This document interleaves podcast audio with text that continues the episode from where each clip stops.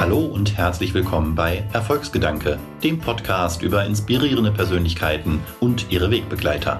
Denn Erfolg hat viele Gesichter. Ich bin Björn Weide, Geschäftsführer beim Fintech-Unternehmen Smartsteuer und spreche heute mit Kerstin Hochmüller über Coolness in Hasewinkel, die Herausforderungen des New German Mittelstands und den Reiz des radikalen Wandels. Wenn euch die Episode gefallen hat, abonniert uns gern und lasst uns eine Bewertung da. Und jetzt gute Unterhaltung. Wir öffnen die Türen und Tore der Welt, könnte das Motto von Marantec sein, finde ich. Wie wichtig ist Purpose für einen Hidden Champion aus Hasewinkel? Ähm, ist mir sehr, sehr wichtig. Ähm, auch wenn man vermeintlich erst äh, glaubt, mit Produkten zu tun zu haben, die irgendwie vielleicht uninteressant sind für Nicht-Ingenieure. Ähm, aber das, was man tut und wie man das gemeinsam tut und darin auch ähm, ja, einen Sinn zu sehen, das ist für mich total wichtig. Ja, und damit herzlich willkommen, Kerstin Hochmüller. Danke. Du bist CEO von einem Unternehmen mit 100 Millionen Euro Jahresumsatz, über 500 Mitarbeitenden und das in einem 25.000 Seelenort zwischen Münster und Bielefeld. Fast schon der klischeehafte Hidden Champion.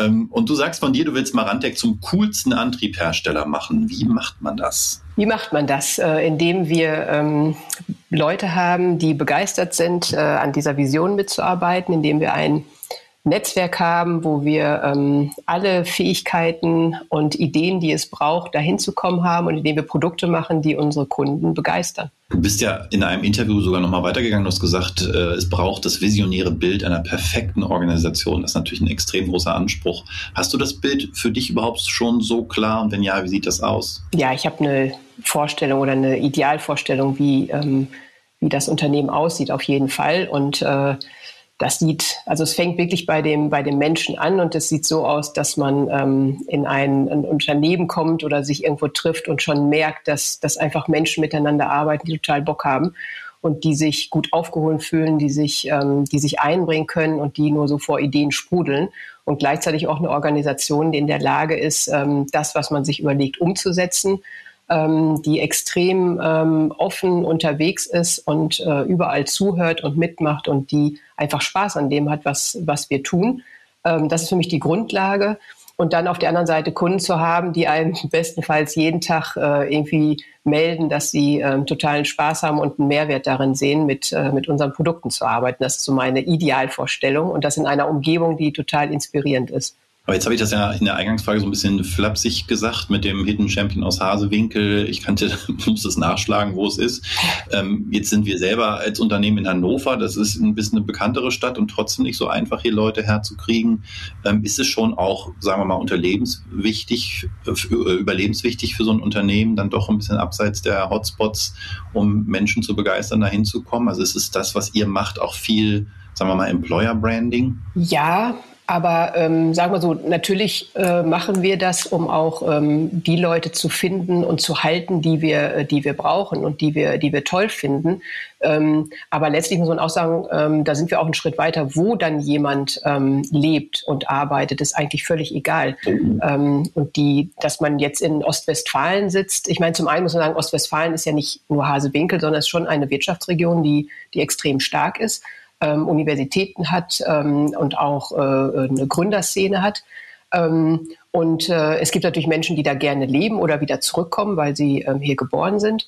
Aber letztlich ähm, ist uns das mittlerweile total egal, weil ähm, es gibt ja Arbeitsmethodiken, ähm, die überhaupt nicht mehr dafür äh, notwendig sind, dass man sich ständig vor Ort in einem Büro trifft. Und eigentlich ist das auch das, was wir sehr gerne aufbröseln wollen. Und von daher suchen wir in den letzten anderthalb Jahren auch wirklich äh, generell und äh, wo jemand leben möchte. Wir fragen gar nicht erst, bist du bereit umzuziehen, sondern wir gehen wirklich da offen rein. Und wenn, wenn jemand in Hamburg Hannover oder sonst wo bleiben möchte, dann kann er das wirklich gerne tun. Aber nun seid ihr ein Industrieunternehmen und habt also, ich glaube, ich habe irgendwann mal die Zahl gehört, die Hälfte eurer Mitarbeitenden mhm. schon auch konkret in der Produktion. Das geht ja wahrscheinlich genau. dann nicht mehr von Berlin aus. Ne? Das geht in der Tat nicht mehr von Berlin aus. Die Heimarbeit äh, funktioniert da nicht. Äh, da sind wir natürlich darauf angewiesen, dass wir ähm, Menschen in der Region finden, die auch ähm, bei uns arbeiten möchten.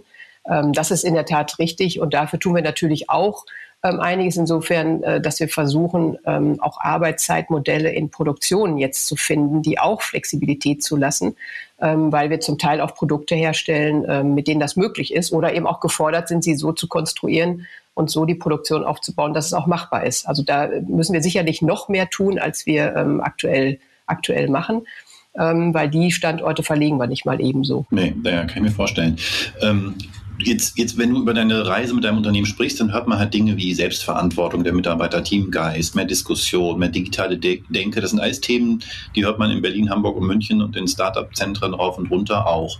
Warum mhm. sind die Dinge für dich in einem Industrieunternehmen in Hasewinkel, ich sage schon mal, weil ich den Namen auch so schön finde, genauso wichtig, ja, wenn es nicht nur um Employer Branding geht. Was ist der Kern deiner Überzeugung, warum wir das heute im German Mittelstand, kommen wir vielleicht nachher noch drauf, ähm, brauchen. Das, das, was du vorhin auch sagst, es wird ja überall darüber gesprochen. Das sind die Themen, die, ähm, die alle bewegen und ähm, die sind ortsunabhängig. Und gerade als Industrieunternehmen und auch als Technikunternehmen wo wir ähm, über mehr als 30 Jahre lernen, dass äh, das Produkt ähm, der Hero ist, äh, müssen wir einfach umdenken und wir müssen ähm, mit der Zeit gehen. Wir müssen die Chancen, die sich aus der Digitalisierung ergeben und die sich auch daraus ergeben, dass, dass Menschen anders arbeiten möchten und auch ähm, andere Aufgaben übernehmen möchten, das müssen wir uns genauso zunutze machen wie ein Unternehmen, was in, in Berlin äh, oder Hamburg sitzt. Ähm, das ist überhaupt gar kein Unterschied und äh, wir möchten weiter ein äh, technisches Unternehmen sein. Wir sind auch überzeugt, äh, Hardware braucht die Welt und die muss qualitativ hochwertig sein. Aber das wird nicht reichen. Ähm, auf der einen Seite, weil, weil Digitalisierung einfach komplette Geschäftsmodelle und auch Produkte verändert und auf der anderen Seite auch Arbeitsweisen verändert. Und dem wollen wir begegnen, indem wir genauso diese Themen bearbeiten wie jeder andere auch. Und jetzt bist du vor acht Jahren, glaube ich, ungefähr bei Marantec angetreten als CEO. Da war das Unternehmen, je nachdem, die Historie ist so ein bisschen komplexer. Äh, also man kann sagen, zumindest 50 Jahre Geschichte konnte das, auch das, auf 50 Jahre Geschichte konnte das Unternehmen zurückblicken. Und der Gründer war zumindest als Gesellschafter noch an Bord, also ein klassisches Familienunternehmen.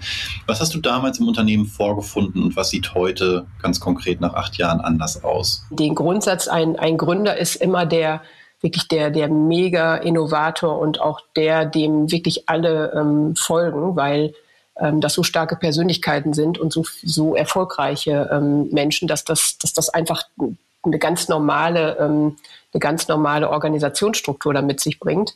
Ähm, das äh, Entscheidende ist, glaube ich, ähm, dass wir auf der einen Seite zu dem Zeitpunkt entschieden haben, es ging eigentlich darum, ein, ähm, ein Geschäftsführer übergeordnet ähm, zu haben, der nach äh, ja, nach althergebrachten Methoden arbeitet, nämlich ähm, sagt, wo es, generell lang geht und was getan wird und was nicht, oder eben zu entscheiden, das Ganze auf breitere Füße zu stellen, also viel mehr Leute zu involvieren in Entscheidungsprozesse, einfach weil die Unternehmensgruppe auch mehrere Standorte hat, ähm, ziemlich, ähm, ja, ziemlich äh, unterschiedlich unterwegs ist. Und ähm, wir uns bewusst also ich den Vorschlag damals gemacht habe, bewusst einen anderen Weg zu gehen, das nämlich breiter aufzustellen und auch von vornherein gesagt habe, wenn ich das machen äh, darf und soll, dann ist mein Weg nicht da oben in so einem kleinen Elfenbeinturm zu sitzen und ähm, die Entscheidungen nach unten zu tragen, sondern mein, mein Ansatz ist es, miteinander zu arbeiten, einfach weil es viel mehr Spaß macht und ich auch überhaupt gar nicht in der Lage wäre, als Nicht-Ingenieur ähm, da äh, die Entscheidung zu treffen.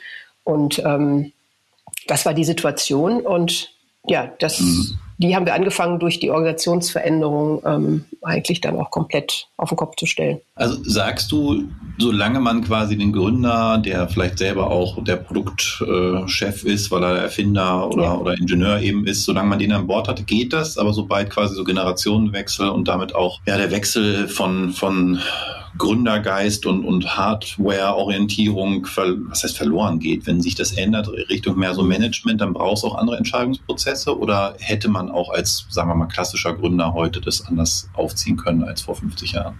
Also sagen wir so, ist, äh, das ist, das ist mein, mein Eindruck, dass, ähm, dass so entstehen ja Unternehmen. Die entstehen ja entweder heute natürlich viel durch Gruppen. Startups sind ja häufig Gruppen, die etwas, ähm, etwas äh, finden oder erfinden. Dann ist die Situation schon eine ganz andere, als das mhm. ähm, vor einigen Jahren der Fall war, wo wirklich einer angefangen hat und dann Menschen um sich geschart hat, die, ähm, die die gleiche Vorstellung hatten und dann als Team das Ganze ähm, äh, hochgebracht haben. Und trotzdem gibt's halt diesen einen Gründer, der, ähm, der da irgendwo so als der, der Superheld steht, was er, was er ja auch ist. Ähm, das kann durchaus weiter funktionieren. Ähm, das will ich, will ich gar nicht ausschließen. Dass, ähm, das genauso gut setzt man den nächsten Helden dahin und dann äh, kann er das sicherlich auch tun. Ähm, meine Überzeugung ist allerdings eine andere, dass also ich persönlich äh, nicht so ein Held sein, sein möchte oder jedenfalls sagen wir ein anderer Held. Ähm, und dass, äh, dass ich einfach daran glaube, dass es ähm, besser ist, weil es viel zu komplex geworden ist, also auch in unserem Bereich, wie viel Produkt hatten wir zu Anfang, wie viel haben wir heute? Und dass diese Komplexität nicht mehr durch, äh, durch einzelne Personen gelöst werden kann, sondern wirklich durch ähm, ja, durch, durch Wissen und durch Teams und durch Experten. Ist wahrscheinlich kein Geheimnis, wenn man sich auch das Unternehmen hier bei mir anguckt äh, und was wir in den letzten Jahren gemacht haben. Ich resoniere da ganz stark mit deinen Vorstellungen. Ich will jetzt mal bewusst ein bisschen überspitzen und, und, und ähm, vielleicht auch ähm, bewusst einen Kontrapunkt setzen, wenn ich sage, naja, aber jetzt sind 50 Jahre Unternehmensgeschichte natürlich nicht so einfach über Nacht zu ändern. Ähm, wie gucken denn da Mitarbeitende, die vielleicht selber auch schon eine ganze Weile da drin sind in dem Unternehmen, die den Gründer noch persönlich kennen und sagen, Mensch, das lief doch jetzt hier gut. So wie ich das verstanden habe, waren vor acht Jahren jetzt auch nicht irgendwie Turnaround-Themen angesagt. Es gab keine konkrete Krise, die jetzt ganz dringend Handlungsbedarf geweckt hat, sondern die, die Veränderung kam vor allem mit dir in Person. Gibt es da Vorbehalte? Kommt jetzt plötzlich wer von außen und, und will das so ganz anders machen? Kommt da der Vorwurf, naja, die versteht halt nichts vom Maschinenbau, deswegen will sie jetzt hier irgendwie das andere sagen, was, was wir machen sollen. Dann brauchen wir sie ja vielleicht auch nicht. Ähm, natürlich, also wir haben ja eine sehr, äh, klar, Mitarbeiter, die seit Anbeginn dabei sind. Ähm, wir haben Mitarbeiter, die sind, äh, die sind frisch dabei ähm, und haben auch noch unterschiedliche Unternehmen und damit auch unterschiedliche Kulturen und auch äh, Vorstellungen davon, wie, ähm, wie Geschäft gemacht wird. Ich glaube, der, der, der, größte, äh, der größte Ansatz ist eine Einsicht. Also ich mache das jetzt ja nicht nur, weil ich denke so, ich finde das jetzt viel schöner, dass das so läuft, sondern eben auch, weil ich glaube, das ist die Antwort auf die Notwendigkeit, ähm, die uns, die uns bevorsteht. Und ähm, das Wesentliche ist, glaube ich, da ähm, zu werben, dass ähm, zwar alles okay ist und dass das auch äh, alles super war, was wir gemacht haben, aber dass das in Zukunft so nicht mehr funktionieren wird, weil sich einfach die Bedingungen ändern und wir versuchen aufzuzeigen, äh, wo ändern die sich, ähm, woran kann man das festmachen weil man guckt da natürlich auch nicht so gerne hin. Ähm, und das kann man teilweise mit Zahlen machen, das kann man teilweise mit, mit, ähm, mit einem Blick in die Zukunft machen und von dort ausgehend sagen, so, und wenn wir das lösen wollen und weiter relevant sein wollen, dann müssen wir dem anders begegnen. Ähm, jetzt direkt gegen die Person, dass man sagt, naja, du hast ja gar keine Ahnung, weil du kein Ingenieur bist, das wird mir persönlich jetzt nicht so zugetragen, aber wir diskutieren natürlich schon sehr darüber, äh, muss das denn eigentlich alles geändert werden, muss das denn in dieser Geschwindigkeit gehen. Ähm, wir fordern, versuchen auch ähm, aufzufordern, ähm, das auch mitzuteilen, damit wir auch darüber sprechen können. Mhm. Mit den Jahren habe ich jetzt allerdings auch gelernt, ähm, ich habe vorher sehr viel auf alles gehört und versucht, alles irgendwie zu berücksichtigen. Ich habe aber auch gelernt, es braucht auch eine ähm, wirklich eine klare Vision, wie bei einem Erstgründer auch ähm, und ein paar No-Gos. Also dass man sagt, die Sachen können wir gerne diskutieren und hier können wir auch einsteigen, aber es gibt ein paar Dinge, äh, die sind jetzt übrigens so und die möchte ich auch nicht anders. Sonst, sonst verliert man sich und dann verwischt diese Vision, die man hat und dann wird sie eh nicht funktionieren und dann haben alle nachher die Recht, die sagen, das wusste ich gleich das ist etwas, was ich gelernt habe in den letzten Jahren, dass man durchaus auch ähm, bei einigen Dingen sehr standhaft sein muss. Ja, du hast mal gesagt, ich weiß nicht mehr wo, in einem Interview, wir wollen beweisen, dass man so, wie wir arbeiten, erfolgreich sein kann. Ne? Also mhm. da höre ich schon so ein bisschen raus, es geht hier nicht, den Vorwurf, den kenne ich selber auch, so ein bisschen um Shishi und New Work und alle baden im Bällebad und so, sondern es geht ja schon am Ende um ökonomische Erfolge auch, genau. die häufig von denen, die das vielleicht auch schon ein bisschen länger machen, ähm, einem abgesprochen werden, dass man das damit erreichen könne. Aber da klingt auch ein bisschen, sagen wir mal, missionarischer Eifer ja, ähm, raus. Ähm, wo kommt der her? so persönlich, biografisch vielleicht sogar. Genau, ich, ich sage immer nicht missionarisch, sondern sportlicher Ehrgeiz. Ja, von ähm, mir aus auch so. Ich glaube, dass äh, also zum einen, ähm, das werde ich, das werde ich häufiger in der Tat gefragt. Ich glaube, ich, ich war von Anfang an so ähm, von, meiner, von meiner Einstellung, dass ich mal gesagt habe, es kann nicht sein, dass, ähm, dass irgendjemand, der in eine Position berufen wird, darüber bestimmen soll und kann, ähm, was ich tun soll und wie ich das tun soll. Das möchte ich nicht. Ähm, das hat mich, glaube ich, schon immer begleitet. Ich war schon immer, äh, hatte schon immer ähm, ja, Aggression dagegen und das ist eigentlich noch, noch stärker geworden. Ähm, und vor allen Dingen, also jemandem zu folgen und etwas gut zu finden und mitzumachen, weil er, ähm, weil er überzeugend ist und nicht, weil er die Position hat. Das ist mir persönlich so, so wichtig. Und ähm, das, das möchte ich eben weder, dass man das mit mir macht, noch gehe ich davon aus, dass andere das wollen. Und daher kommt das, glaube ich. Und das andere ist, wenn ich irgendetwas tue, dann ist das, glaube ich, auch immer so eine Art, ja, es muss auch irgendwie eine Art sportlicher Wettkampf sein. Also man, es, es, es muss was zu gewinnen geben. Und ähm, das, das Gewinnen ist natürlich, dass man, ähm, dass man wirtschaftlich erfolgreich ist, weil so wird heute halt auch noch gemessen. Und wir natürlich auch Geld verdienen müssen, um, ähm, um investieren zu können. Ähm, aber auch um zu beweisen, so ihr ganzen Leute, die glaubt, äh, man muss über andere bestimmen, weil die das nicht wollen oder nicht können. Ähm, ich möchte beweisen, dass das nicht richtig ist und dass das schon gar nicht für den Mittelstand gilt, weil letztlich ähm, ist der Mittelstand eigentlich derjenige, der die, der die besten und familiärsten Werte eigentlich seit, seit Ewigkeiten verkörpert. Und das ist schon etwas, äh, was ich beweisen will, ja. Das ist ein gutes Stichwort, denn dein Einsatz geht, äh, obwohl man glauben dürfte, dass bei so vielen Menschen, für die du verantwortlich bist, bei der Transformation, die du davor dir vorgenommen hast, äh, genug zu tun bleibt bei Marantec. Aber dein Engagement geht über das Unternehmen heraus und du engagierst dich da auch auf der, sagen wir mal, Metaebene, eben für Familienunternehmen, das hast du jetzt gerade schon mal gesagt, warum dir das auch so wichtig ist, und den deutschen Mittelstand ganz allgemein, unter anderem in der Initiative New Mittelstand, die die Zusammenarbeit mhm. mit Startups unter anderem fördern will. Und da gibt es eine ein Zitat von dir auf der Website, das muss ich jetzt einmal vorlesen. Der Mittelstand besitzt alle Voraussetzungen für zukünftigen Erfolg, bis auf eine, das konsequente Reflektieren bestehender Geschäftsmodelle. Im Schulterschluss zwischen Mittelstand und Startup entsteht diese Reflektiertheit und damit auch der Mut für notfalls radikalen Wandel deutscher Mittelstand und radikal. Das scheint bei mir noch im Kopf nicht ganz zusammenzupassen. Und dazu kommt, dass dem Mittelstand scheinbar ja auch total gut geht. Der Bundeswirtschaftsminister singt regelmäßig Lobeshymnen, Beschäftigungsmotor, Eigenkapitalausstattung, solide Forschung und Entwicklungsbudgets steigen. Warum radikaler Wandel, wenn noch alles tutti ist? Genau, ich glaube, es, es gibt ja immer zwei, zwei Sichten darauf und ähm es gibt die Zahlen, die mal sagen, ist alles super und sobald äh, jetzt auch äh, Corona ein bisschen vorbei ist und die Wirtschaft anläuft, dann steigen die Exporte wieder und alles, alles klasse. Innerhalb von Europa sind wir irgendwie supi unterwegs. Und dann gibt es aber auch andere Zahlen, wenn ich, äh, wenn man nach Innovation schaut, wenn man äh, vor allen Dingen nach, nach neuen Geschäftsmodellen schaut, ähm, dann sind wir gar nicht mehr so super. Und ähm, unabhängig jetzt davon, auf, auf welche dieser Statistiken man gucken möchte. Es gibt natürlich ähm, viele, die sagen, bei mir ist alles in Ordnung. Mir geht es darum, dass man, dass man schaut, ob das denn auch wirklich stimmt und an welcher Stelle ähm, es, es nicht mehr funktionieren wird. Und das meine ich auch mit dieser Reflektiertheit. Ähm, normalerweise schaut man natürlich, wenn es ein Problem gibt, ähm, was kann ich tun, wie kann ich das Produkt verbessern ähm, oder der Vertrieb kommt und sagt, das muss jetzt günstiger werden, weil der Wettbewerber das auch günstiger anbietet und damit ist man so beschäftigt und mhm. kriegt gar nicht mit,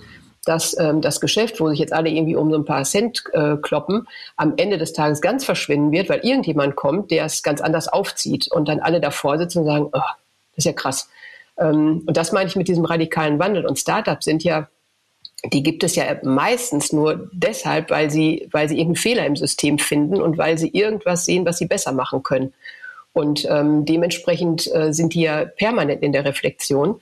Und das einfach mal zu tun, ähm, tut in gewisser Weise weh. Auf der anderen Seite öffnet es auch mega ähm, Chancen und Horizonte.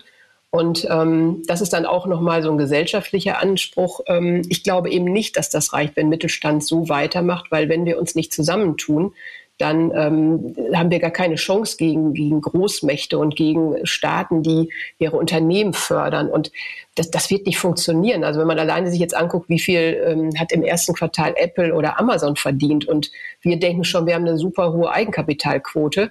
Ähm, am Ende des Tages braucht man auch wirklich Macht und Mittel, um, um sich durchzusetzen und auch um Innovation voranzutreiben. Und das geht meiner Meinung nach nur, wenn man mal genau hinschaut und wenn man auch bereit ist, sagen, okay, wir ändern jetzt mal radikal an, an irgendwelchen Vorstellungen hier etwas und auch an den Wegen, wie wir es machen. Da würde ich gerne noch ein bisschen mit dir eintauchen, denn ich weiß nicht, ob die Analogie jetzt, die habe ich vorweg nicht vorgedacht, äh, am Ende bricht, aber wenn wir jetzt mal auf unsere aktuelle Lage gucken, Pandemie und Co., äh, sehe ich insofern die Analogie, als dass auch da radikale Mittel ergriffen werden müssen, um, sagen wir mal, einen schlimmen Zustand in der Zukunft zu verhindern. Wir reden da manchmal über die Belegung der Intensivbetten und nehmen irgendwelche Inzidenzwerte, um, um irgendwie ein Gefühl dafür zu bekommen. Aber letztlich verspüren wir dann doch in der Breite, ja in dem Alltag, letztlich nicht die große Krise, sondern wir sehen nur die Auswirkungen der Maßnahmen und dann gibt es dann halt Strömungen, die sagen, was soll denn das alles und guck mal, ist doch alles gar nicht so schlimm. Was ein Paradox ist, weil wir haben diese Maßnahmen unter anderem ähm, ja vorgenommen, um eben das Schlimmste zu verhindern und damit tritt es dann auch nicht ein und damit fällt quasi die Argumentation ja. irgendwie in sich zusammen. Also schon paradox.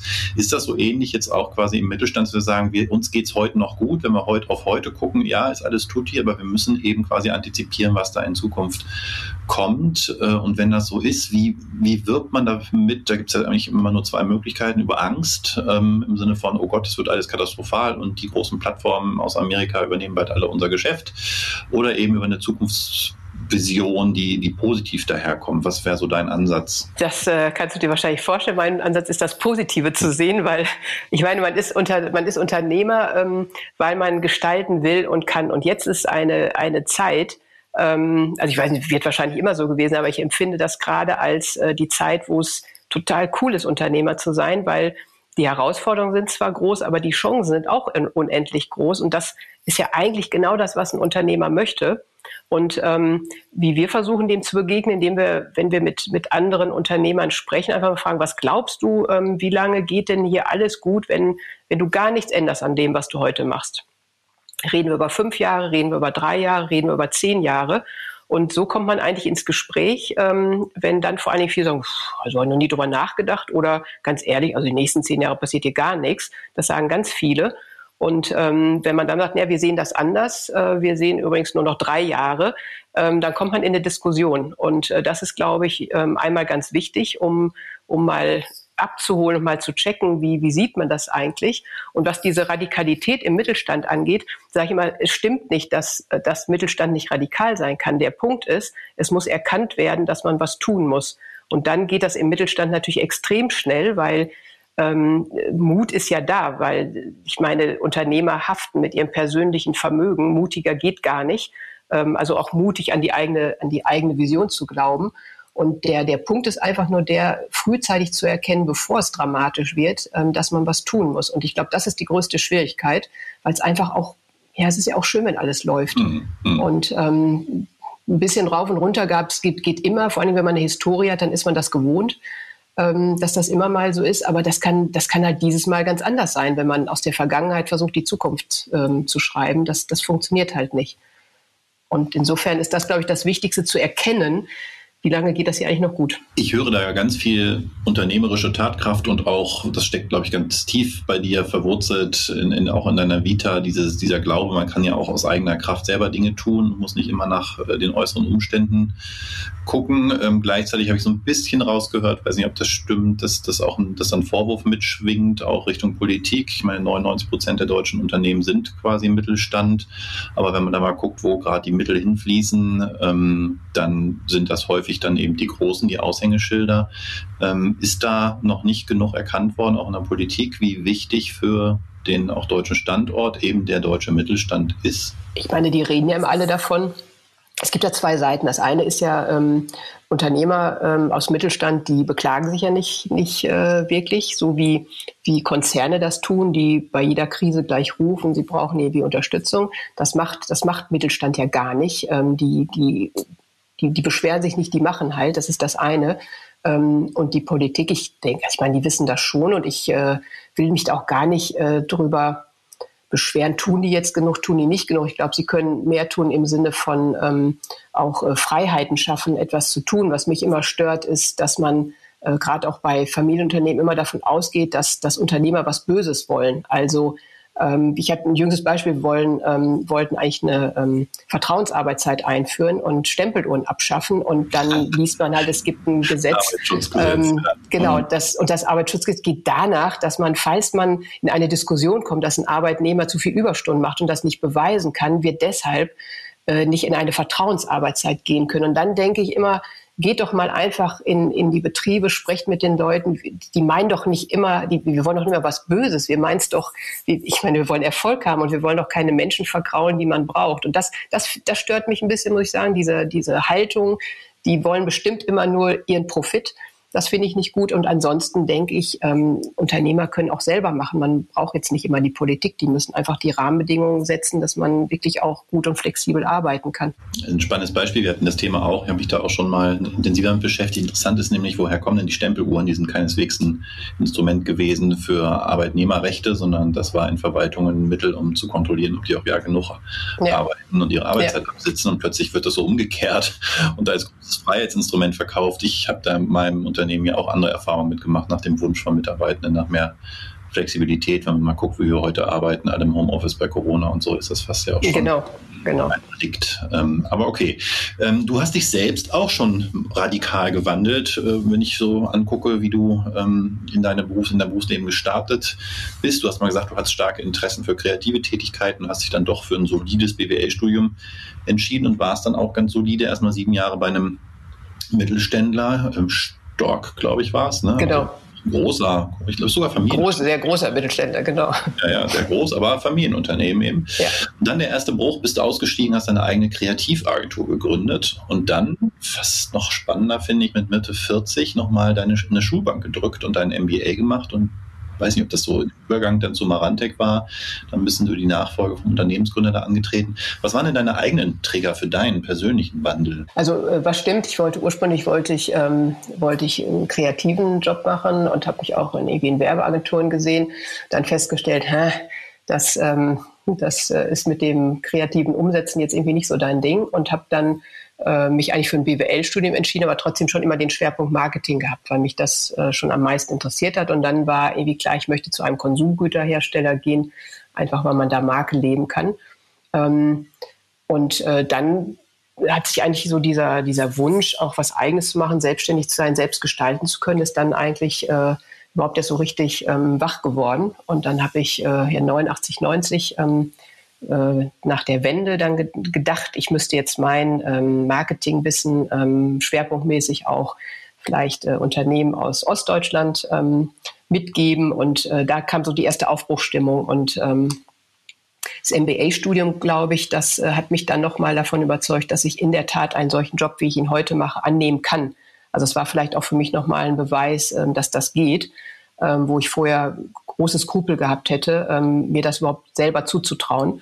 Ähm, und dafür hat sicherlich geholfen. Du warst auch schon 15 Jahre Unternehmerin. Ja, aber es ist natürlich was anderes, ob man jetzt äh, ein Zehn-Mann-Unternehmen ist oder ob man ähm, in eine solche Verantwortung geht ähm, mit, mit Produktion und Vertrieb und international und über 500 ähm, äh, Mitarbeitern und ein Technikunternehmen äh, vorsteht. Das ist sicherlich nochmal ein Unterschied und das das, äh, da hat das BWL-Studium äh, extrem zu beigetragen und auch meine Mitkommilitonen, dass ich ähm, und die Familie natürlich, dass ich in der, dass ich mir das dann zugetraut habe und ähm, gesagt habe, okay, kann ich machen ähm, dafür war es sicherlich nochmal ziemlich gut. Dieses Thema Weiterbildung äh, auch quasi in, in, späteren Phasen der eigenen Karriere auch bei, bei dir im Unternehmen ein Thema? Auf jeden Fall. Ich möchte, ich möchte, dass äh, jeder versucht oder jeder Interesse hat, sich weiterzubilden, andere Dinge auszuprobieren, weil ähm, es einfach nach einer bestimmten Zeit, wenn man etwas tut, hochinteressant ist, sich auch kopfmäßig mal mit was anderem zu beschäftigen.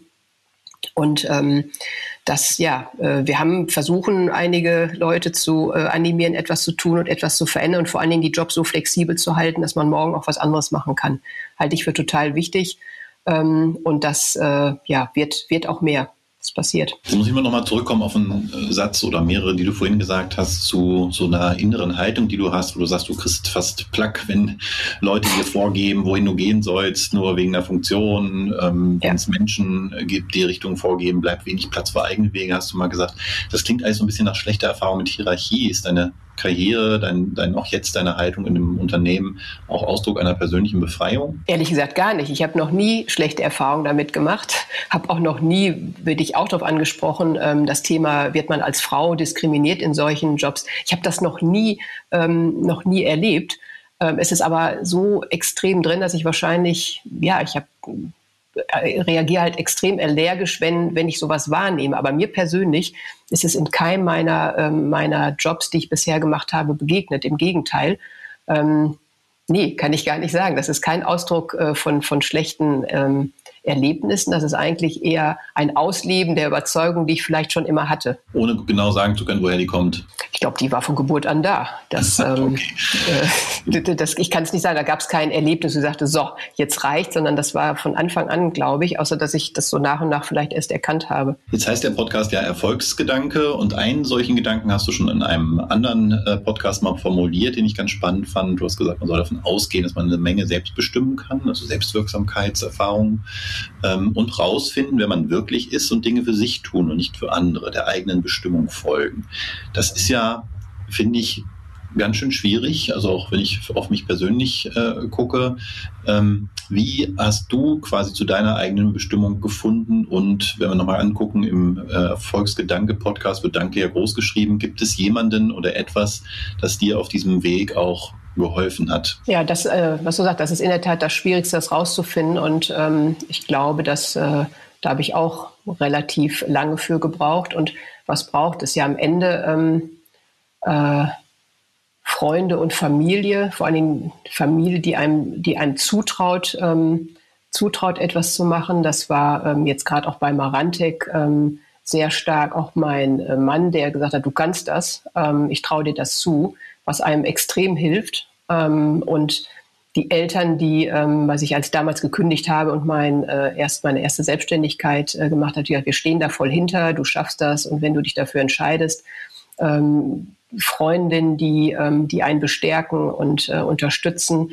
Ich glaube, es, also für mich persönlich braucht es Personen, ähm, die, die einem ja das Gefühl geben, dass das richtig ist und die sich für einen interessieren und äh, mithelfen, ähm, was in einem steckt. Und ähm, das ist beispielsweise auch meine Studentengruppe aus dem, ähm, aus dem MBA-Studium, die ähm, auch extrem dazu beigetragen haben. Und insofern sind es ja, einige Menschen, die mir auf dem Weg ähm, äh, dahin begegnet sind und ähm, mich dahin unterstützt haben, das zu tun. Finde ich total spannend. Das sind jetzt hier, glaube ich, weiß nicht, Folge 37, 38 und ich höre diese Art von persönlicher Erfahrung ganz häufig, scheint mir ein echt deutliches Muster zu sein, dass der eigene Lebensweg entscheidend dadurch geprägt wurde, dass jemand anders einem vielleicht sogar mehr zugetraut hat, als man selbst sich ja. zugetraut hat zu dem Zeitpunkt und den Raum gelassen hat, das dann auch auszuleben. Jetzt habe ich sofort im Kopf die Analogie zum Marantec und der Frage dort nach mehr Selbstorganisation.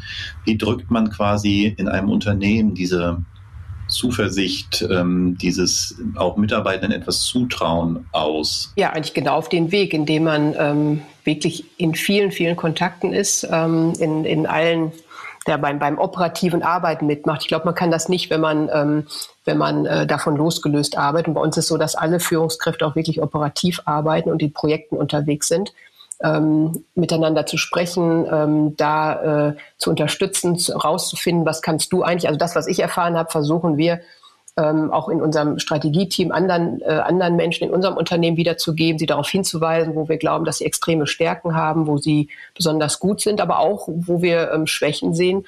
Ähm, das, glaube ich, hilft und ähm, ja, das, das versuchen wir auf dem Weg, indem wir ähm, halt sehr nah an allen ähm, an allen Menschen möglichst und an den, an den Projekten dran sind, um dann auch zu erkennen, wer wer hat eigentlich welche, welche Fähigkeiten, die er vielleicht selbst noch nicht entdeckt hat. Was für ein schöner Purpose und dafür wünsche ich dir ganz viel Erfolg, nicht nur bei Marantec selbst, sondern auch mit deinem Engagement im German Mittelstand äh, in, in der Breite. Ich glaube, das können wir alle auch als Gesellschaft gut gebrauchen, dieses Zutrauen, dass da Potenziale noch brach liegen, die wir entfalten können. Wenn wir mit dem Podcast, mit deinem Gespräch dazu beitragen können, würde ich auch mich persönlich freuen. Vielen Dank, dass du da warst. Viel Erfolg weiterhin auf deinem Weg und bis hoffentlich bald. Vielen Dank für das äh, nette Gespräch und für die guten Gedanken. Wenn euch die Episode gefallen hat, lasst uns gerne eine Bewertung auf iTunes da und abonniert den Podcast. Dankeschön.